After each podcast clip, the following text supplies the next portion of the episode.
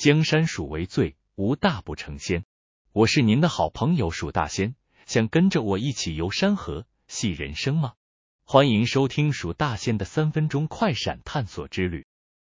今天我们要探讨的主题是关于骂人的艺术，或是说骂人不带脏字。也许有些人会认为这个主题有些负面，但实际上，骂人的艺术可以是一门非常有趣的学问，充满巧思和幽默。我选择这个主题，是因为每个人都有遇到需要表达不满或批评的时候，而我们可以透过学习骂人的艺术，使这个过程更有趣并更加有效。我个人在生活中也曾经遇到需要运用骂人的艺术的情况。有一次，我在工作中遇到一个很年轻的新进同事，不知是他还不熟悉工作内容，还是真的又来了一个草莓族，他一直拖延工程进度。对整个团队造成了相当大的困扰。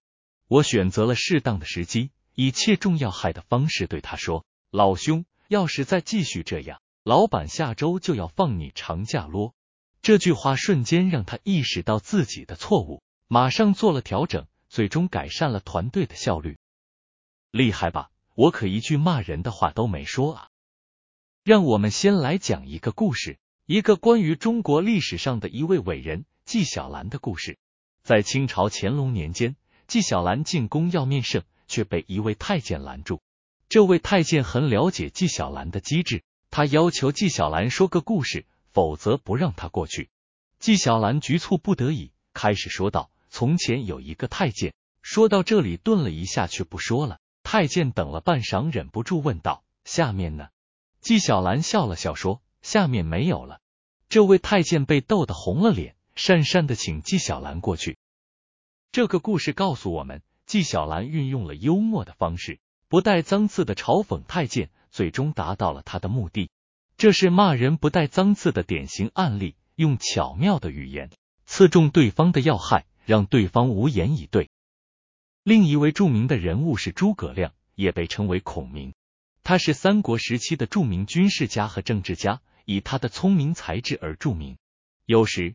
他会使用幽默的方式表达不满，例如在车上大笑，或是挥一挥羽扇，神色自若，以示讽刺。这种幽默和智慧充分展现了他的个性和才智。还有一位是英国的丘吉尔，丘吉尔是一位伟大的政治家和演说家，以其非凡的演讲技巧而闻名。在二战期间，他的演讲鼓舞了整个英国国家，让人民充满信心，面对逆境。